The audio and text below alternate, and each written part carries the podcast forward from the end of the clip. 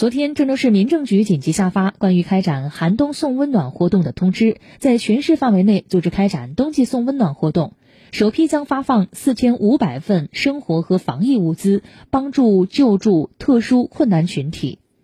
当天下午，二七区工作人员来到松山路街道工人路社区和蔚蓝港湾社区，分别为空巢独居老人赵女士、低保对象徐女士和谭女士送去米面、防疫包等物资。真正让困难群众感受到党和政府对他们的关心关爱，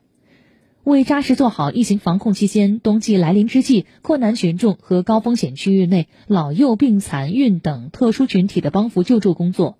郑州市民政局在全市范围组织开展冬季送温暖活动。